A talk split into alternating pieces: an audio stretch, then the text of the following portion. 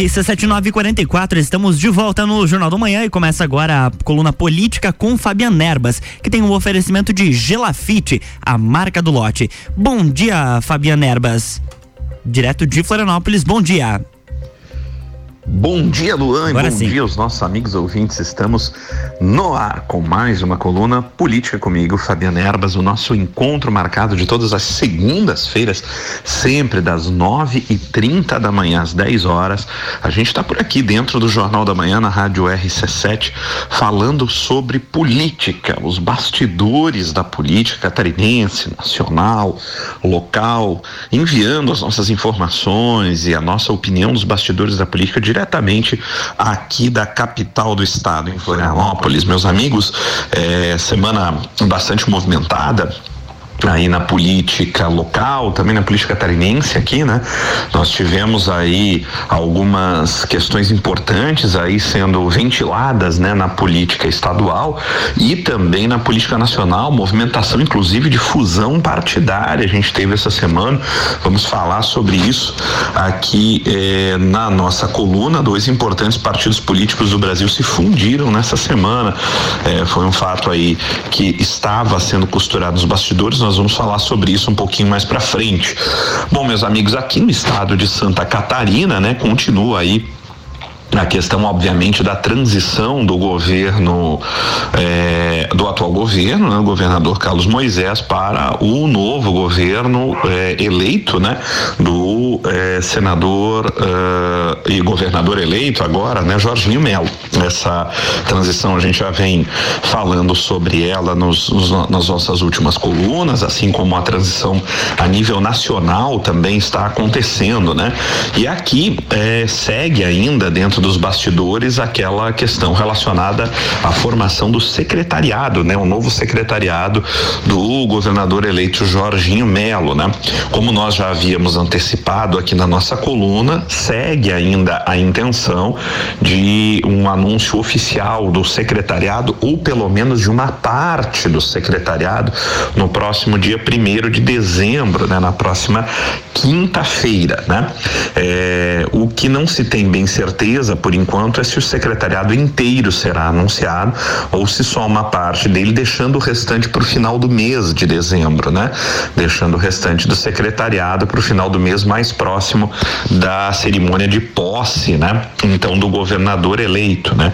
Um nome que está sendo aí guardado a sete chaves aí, na verdade, pelo governador, é quanto a, especialmente, né? Quanto ao secretário da Fazenda, né?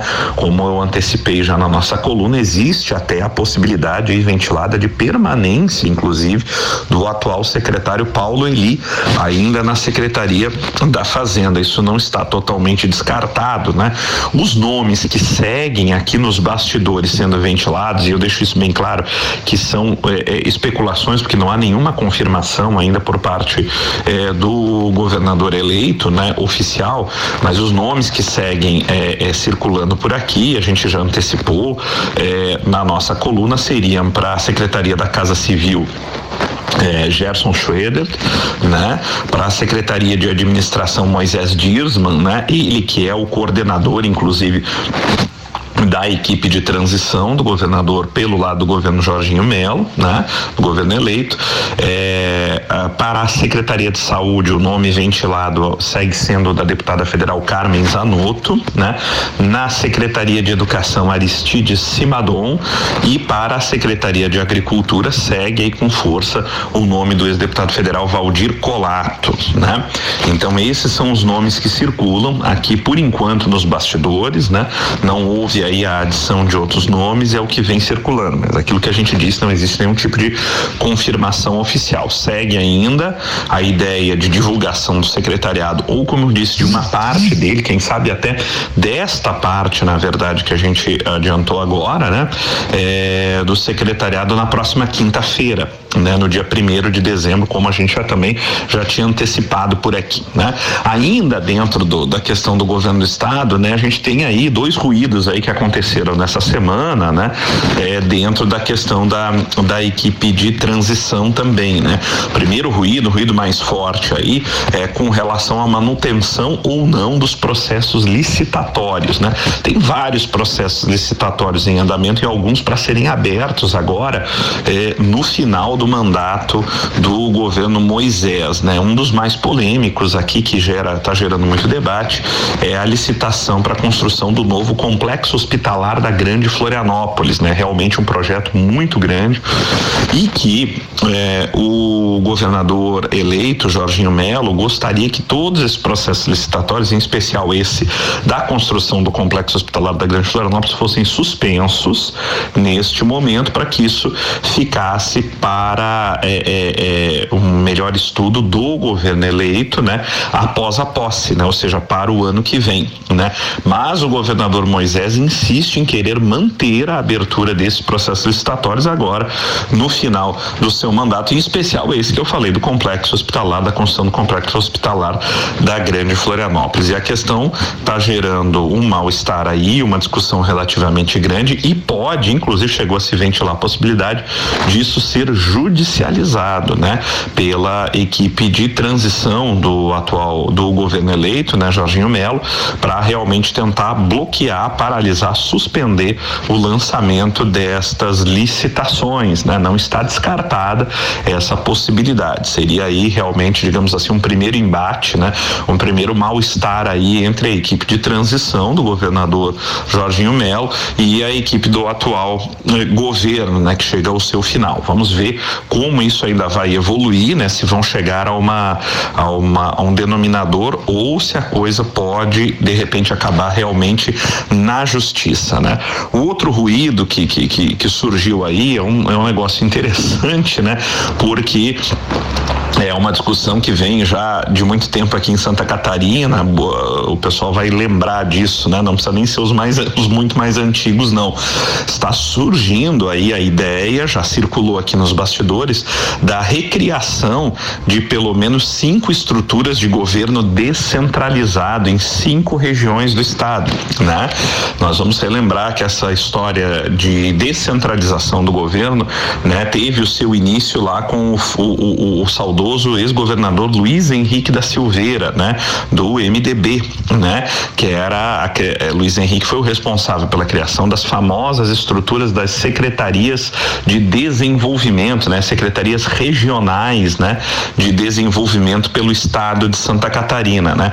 Começaram com poucas secretarias e ao longo dos dois mandatos do Luiz Henrique da Silveira essas secretarias se proliferaram, né, e cada região tinha meia dúzia é, estou exagerando um pouco, mas era algo mais ou menos assim de secretarias de desenvolvimento, né? A coisa acabou degringolando, talvez até para um lado muito mais de cabide de emprego, foi algo que um, uma, uma parte das pessoas, desculpem, apoiava e você tinha uma outra boa parte do pessoal que criticava. Essas estruturas acabaram diminuindo muito depois no governo que veio após Luiz Henrique da Silveira, no governo do ex-governador Raimundo Colombo, e no final acabaram ainda se transformando em agências, né, de desenvolvimento, não eram mais estruturas de perderam o, o status de secretaria e por, por fim acabaram sendo extintas aí no, no governo Moisés. Então, é, agora é, é, ressurge aí a possibilidade, eu quero dizer que isso ainda é, é, é, é só nos bastidores, tá? Da possível recriação de cinco estruturas de desenvolvimento regional de governo descentralizado para o próximo governo Jorginho Melo. Essa, essa proposta, essa ideia estaria em estudo com a equipe de transição aí do governo para ser apresentada lá no projeto de lei de reforma administrativa, que deverá ser o, o primeiro projeto de lei que o governador Jorginho Melo vai apresentar à Assembleia Legislativa. E é sempre assim, né? Todo governador que entra, ele apresenta algum projeto de reforma administrativa que mostra mostra qual vai ser a cara do futuro governo, né, para a Assembleia, né, para a aprovação da Assembleia. Então, é, é, é só que essa história está gerando aí um ruído aqui nos bastidores da política, porque tem os, os, grandes críticos disso, né? Especialmente os maiores críticos estão dentro do Partido Progressistas, né?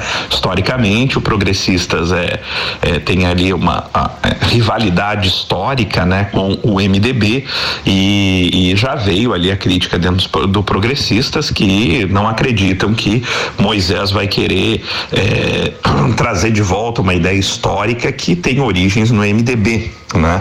Como Moisés não, o, o Jorginho Melo, né? O governador eleito, né? Então já existe aí essa, essa crítica começou, né?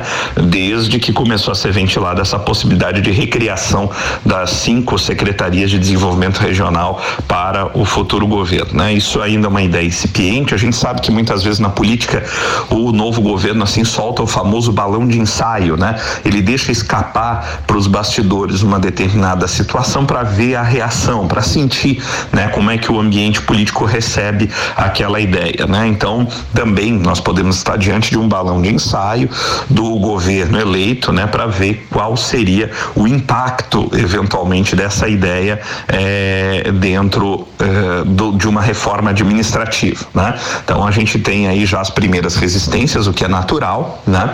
Mas vamos ver se isso realmente é, vem, né? Se realmente essa ideia se fixa, né? Ela é polêmica porque já foi implantada em Santa Catarina e como eu disse, é, não, não, não, não é que é algo ruim necessariamente, mas foi algo que depois acabou tomando uma proporção que nós tínhamos Secretaria de Desenvolvimento em cada eh, cinco, seis, sete municípios numa mesma região, né? E a coisa ficou é, desacreditada naquela época, né?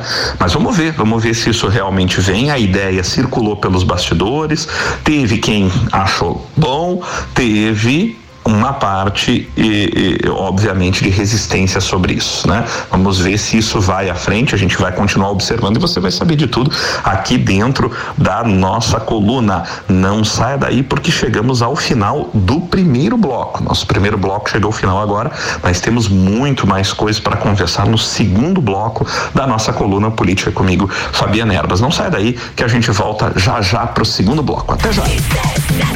RC7956 está Estamos no Jornal da Manhã com a coluna política com Fabian Nerbas, que tem o um oferecimento de Gelafite, a marca do lote.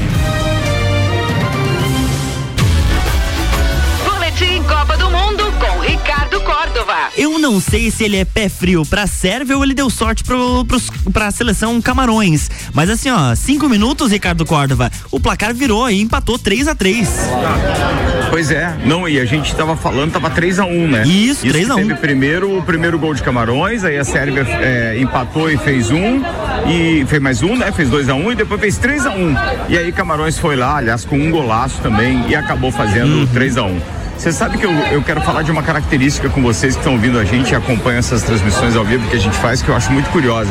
A gente está quatro níveis abaixo do, do, do, nível normal, ou seja, abaixo daquilo que nós podemos considerar como o nível, é, digamos assim, da, da, da, da, terra ali, o nível de rua, né? Nível e do mar. Tá no metrô agora. E o, e o. Não, não é abaixo do nível do mar, não. Mas está quase, está quase, porque aqui ah, tem também o Golfo Pérsico, não hum, podemos esquecer. Viu? Viu? Mas o detalhe é o seguinte, a gente está aqui no metrô, em quatro níveis abaixo, e o sinal é ótimo. É a tecnologia 5G em todos os pontos, bem distribuído por aqui. Você está ouvindo bem aí? O 100%, metrô começou a andar aqui. 100%. Pô, tu vê, cara, o sinal continua firme. É, é espetacular essa tecnologia da, do 5G que está interligando todos os pontos. Porque agora, ao contrário daquelas grandes antenas Ih, chegou a falhar. Foi... 4G que se. Falhou, falha... tá Foi. falhando, Ricardo. Meu. Ó, você tá vendo? Eu ia elogiar o 5G, Viu? dancei, né?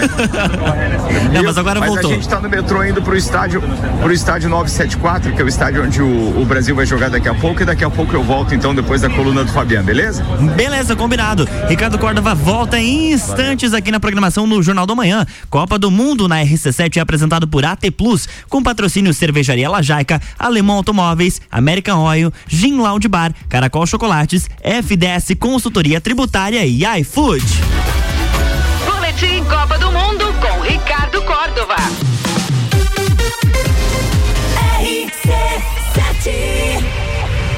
Jornal da Manhã. Oferecimento: Hospital Veterinário Stolfe. Atendimento 24 horas com a qualidade que seu pet merece. Geral Serviços, terceirização de serviços de limpeza e conservação para empresas e condomínios. Lages e região pelo 99929 5269. Mega Bebidas, distribuidor Coca-Cola, Eisenbach, Sol, Teresópolis, Kaiser, Energético Monster para Lages e toda a Serra Catarinense.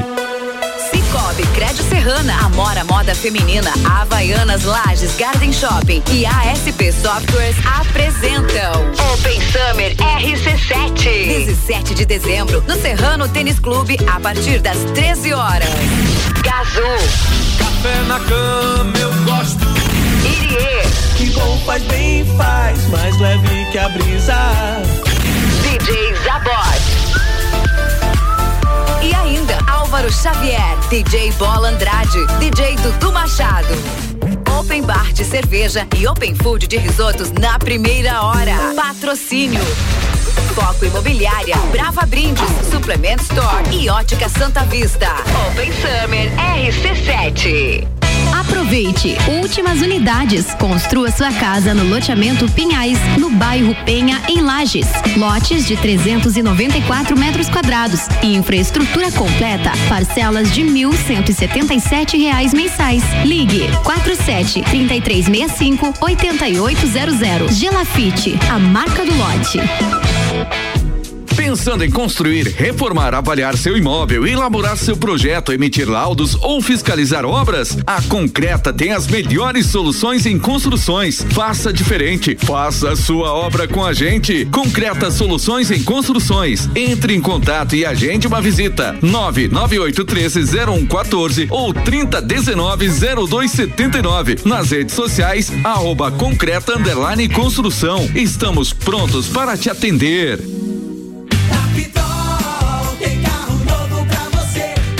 Começou o saldão do menor preço Pitol. É o menor preço em milhares de produtos a 19,90, 29,90 e 39,90. E tudo no prazo Hexa campeão em seis vezes sem juros. E a primeira só pro carnaval. Saldão do menor preço Pitol. Esse você não pode perder. Vem pra Pitol. São 25 lojas e tem um Onix zerinho pra você. 89.9 De aniversário Miatan. Confira nossas ofertas para segunda e terça. Papel higiênico dueto com 12 e 30 metros, 12,99 no clube. A chocolatada Nescau 370 gramas, 6,99 no clube. Açúcar Alto Alegre 5 quilos, 17,99. Miatan, há 78 anos fazendo história.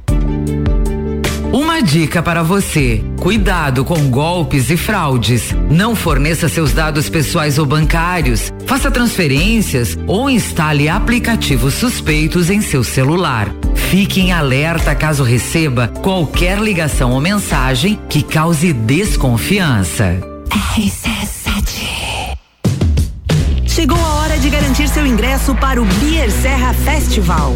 10 e 11 de dezembro. Dois dias de evento, mais de 15 horas de música ao vivo e sete cervejarias.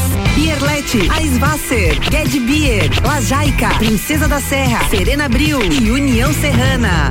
Ingressos à venda na ACIL ou pelo WhatsApp 99991 3873. Realização: Núcleo de Negócios Cervejeiros. Apoio ACIL, Prefeitura Municipal de Lages. Rádio exclusiva. RC7.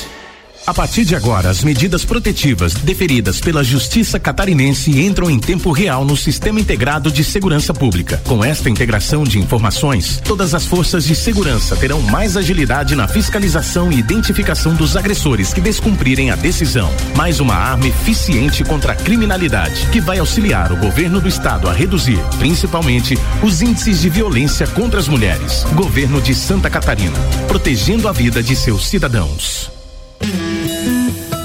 Hospital de Olhos da Serra, um olhar de silêncio. Jornal da Manhã. Oferecimento: Madeireira Rodrigues exportando para o mundo, investindo na região. Infinity Rodas e Pneus, a sua revenda oficial Baterias Moura, Mola Zeiba e Olhos Mobil. Siga arroba Infinity Rodas Lages. Disman Mangueiras e Vedações. Disman.com.br.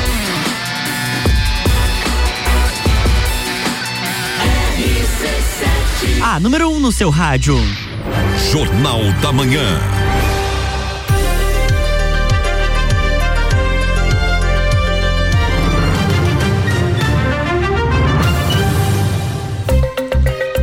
RC710 e 13, estamos de volta no Jornal da Manhã com a coluna política com Fabiana Erbas, que tem o oferecimento de Gelafite, a marca do lote. Oi, Fabiana, estamos de volta. Olá, Luan, e olá, amigos ouvintes. Estamos de volta com o segundo bloco da nossa coluna Política comigo, Fabiana Erbas, o nosso encontro de todas as segundas-feiras, sempre das nove e trinta às dez da manhã. A gente está aqui dentro do Jornal da Manhã pela Rádio RC7, falando sobre os bastidores da política diretamente aqui da capital do estado.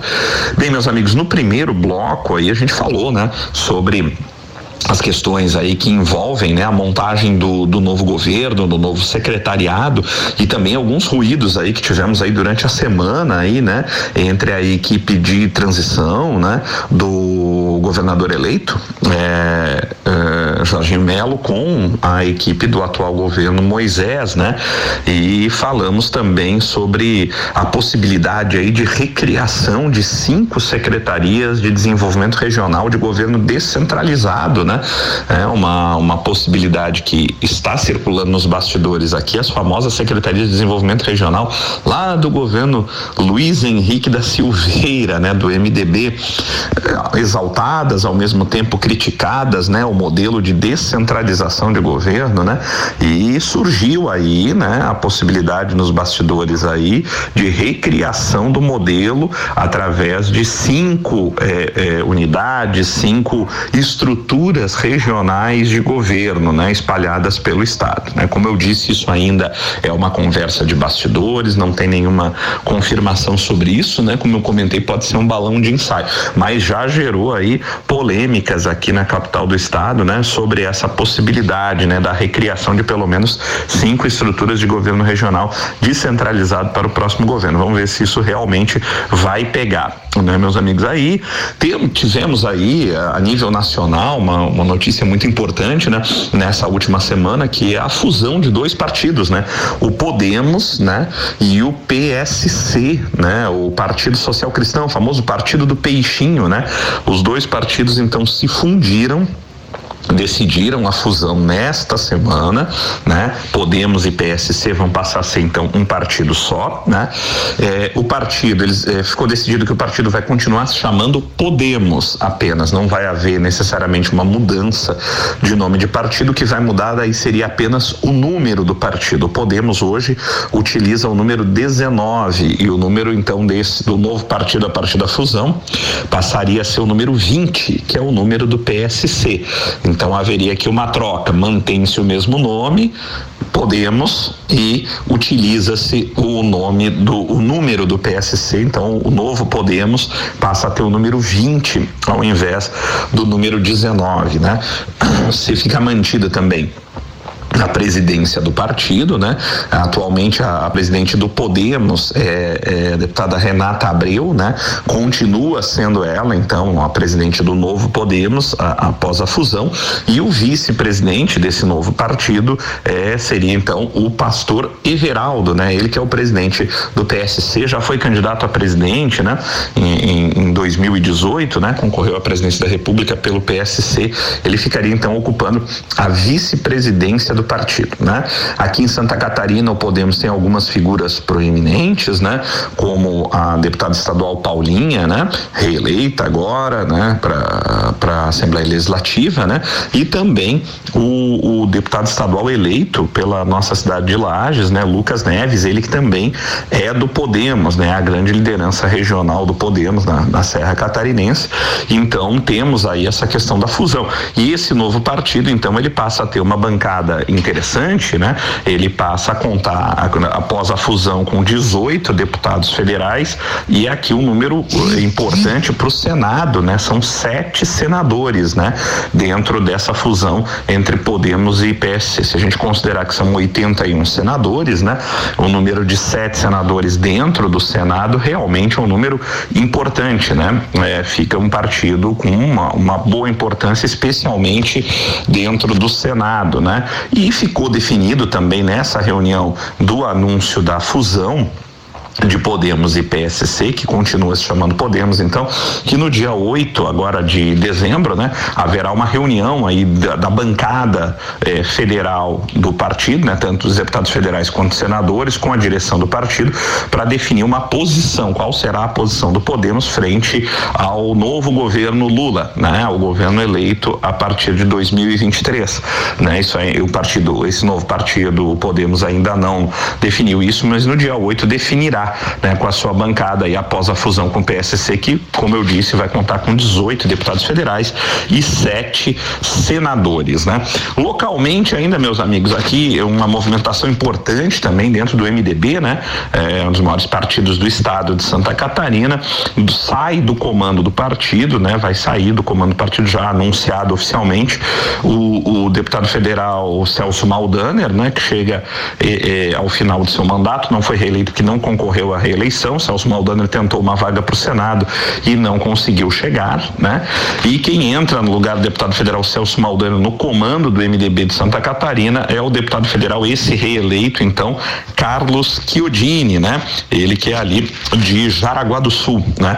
Passa então a comandar oficialmente o MDB, o deputado federal Carlos Chiodini. É uma troca aí é, importante, né? De comando estadual do partido, mas o MDB é, deve seguir mais ou menos na sua mesma linha até agora, né? Até porque o, o, o deputado Carlos Chiodini, ele é da, da mesma, digamos assim, da, do, da mesma parte, da mesma facção interna, vamos dizer, do mesmo, da, do mesmo grupo político, né? Do deputado Celso Maldaner. Então a gente não deve acompanhar aí uma grande alteração de condução, assim, dos rumos do partido, né? É, na verdade, algo meio que necessário, porque o deputado federal Celso Maldana não foi reeleito, não vai ocupar aí eh, nenhum cargo, digamos, eh, eh, na verdade de eletivo, né? E é muito comum nos partidos políticos que o comando partidário seja desempenhado, seja localmente ou nacionalmente, eh, com eh, eh, integrantes que tenham mandato, né? E isso é, é uma movimentação normal aí dentro dos partidos, né? Outra questão, meus amigos, que que movimentou aí a semana política política é, é, a questão relacionada à famosa lei do piso salarial da enfermagem. Isso agita aqui também o nosso estado de Santa Catarina, especialmente a nossa região de Lages, por um motivo, é que a relatora deste projeto que, que aprovou a criação do piso salarial nacional para a enfermagem é a deputada federal Carmen Zanotto, né, da nossa cidade de Lages, né, e que está cotada aí, né, um dos nomes cotados aí para para para o secretariado, né, do novo governo, do governo Jorge Melo, aqui do governador eleito em Santa Catarina. Essa é uma luta antiga e encampada pela deputada Carmen Zanotto, ela que também é enfermeira, né, de, de formação profissional e acadêmica, né, e, e defende esse esse projeto há muito tempo, né, e o projeto acabou aprovado na Câmara dos Deputados, como a gente sabe, no ano neste ano, né, mas acabou também suspenso pelo por uma decisão do Supremo Tribunal Federal por conta de que o projeto não aprovou, o projeto não contemplou, né, os, as fontes de recurso, né, para custear o pagamento do piso salarial da enfermagem, né? Então o projeto está suspenso até que eh, sejam apresentados de onde os recursos devem vir. E é, surgiu então nessa semana aí a possibilidade de se utilizar o superávit de alguns fundos federais para custear ou subsidiar o pagamento é, do piso salarial da enfermagem, né? Aqui a gente tem um problema realmente, é aquilo que eu digo, né? Você aprovar uma lei para aumentar salário de uma categoria tão importante, numerosa, como a categoria essencial, como a categoria dos enfermeiros, é algo que sempre está dividindo os políticos. Quem é que não quer ter o seu seu salário aumentado, ter o seu, a sua remuneração melhorada. Todo mundo quer. O problema é aquele de onde vai sair o dinheiro. Alguém tem que pagar né? O dinheiro magicamente não surge e que os, os maiores prejudicados aí, digamos assim, com esse, com o, a criação do piso salarial da enfermagem foram justamente os hospitais filantrópicos, né? Que são aqueles que acabam dependendo de filantropia, dependendo do SUS, né? Essencialmente daquilo que recebem por atendimento do SUS e de doações, né? Às vezes vem alguma coisa de verba federal, mas são hospitais que não integram a rede eh, do Estado, né? Né? São os, os filantrópicos à parte. Esses são os que mais teriam dificuldade de fazer o cumprimento, de pagar o piso salarial. Então, é, é, com a criação, é, com a possibilidade de custeio ou de subsídio desses valores a partir do uso de superávit de fundos federais, você cria as condições de poder implantar realmente o, o, esse, o piso salarial nacional da enfermagem foi o que surgiu nesta semana. Então agora vai haver necessidade de constituir uma nova comissão, porque já existe um projeto, uma PEC, um projeto de emenda constitucional em tramitação do deputado federal Mauro Benavides, né? E a ideia é que é, é, é, essa essa ideia, esse projeto que já existe, seja acoplado ao projeto de lei já aprovado que criou o piso salarial da, da enfermagem. E daí então você teria as fontes de custeio, poderia apresentar isso ao Supremo Tribunal Federal e o projeto poderia seguir adiante, porque daí agora indicando a fonte, você poderia implantar. Mas não vai ser de imediato, tem toda uma tramitação ainda a ser feita dentro do Congresso Nacional, que provavelmente ainda vai, essa tramitação vai começar agora, mas vai se prolongar a, para a próxima legislatura, né? Dos deputados federais e senadores que ainda vão tomar posse no ano que vem, né? Mas é uma boa notícia para a enfermagem que podem ter realmente achado a fonte de custeio para que eh, seja realmente implantado o piso nacional da enfermagem, né? Bem, meus amigos, a nível nacional, aí o que nós temos aí também é a continuidade aí dos movimentos, né? Em frente aos quartéis, ainda temos pessoas aí acampadas, né? Na frente de alguns quartéis no Brasil, ainda pedindo, ainda inconformadas com o resultado das eleições para a presidência da República, né? Fazendo uma série de solicitações, inclusive as Forças Armadas. Tivemos uma continuidade desse, desses movimentos no fim de semana, um pouco menores já do que nos últimos tempos, especialmente do que no, no feriado ali do dia 15 de novembro, mas a gente ainda observa essa continuidade dessa, dessa movimentação. A parte disso, em Brasília, segue ainda é, a questão da transição de governo, né? O, o, o governo eleito segue trabalhando com a sua equipe de transição junto ao governo federal, que está instalada lá no complexo cultural, Centro Cultural do Banco do Brasil, é, em Brasília, né? E segue o procedimento normal de transição por lá, apesar da continuidade das, da, dessas manifestações, né? E tivemos aí uma divulgação de que o deputado federal Eduardo Bolsonaro, né? Ele que é ali de São Paulo, estaria um tanto quanto insatisfeito também quanto à ascendência do, do presidente do PSD, né? Gilberto Kassab, sobre o governador eleito Tarcísio de Freitas ali em São Paulo, né? Kassab tem uma grande força em São Paulo, como Tarcísio não era é, ali do estado de São Paulo e tal, é, é, é bem normal que ele se aproxime é, do Kassab, que tem uma, um conhecimento muito grande ali dentro de São Paulo. Mas isso vem incomodando aí o deputado Eduardo Bolsonaro. Gostaria de ter mais ascendência do que Kassab sobre o governador eleito Tarcísio ali em São Paulo. Bem, meus amigos, estamos chegando ao final da nossa coluna Política comigo, Fabiana Erbas.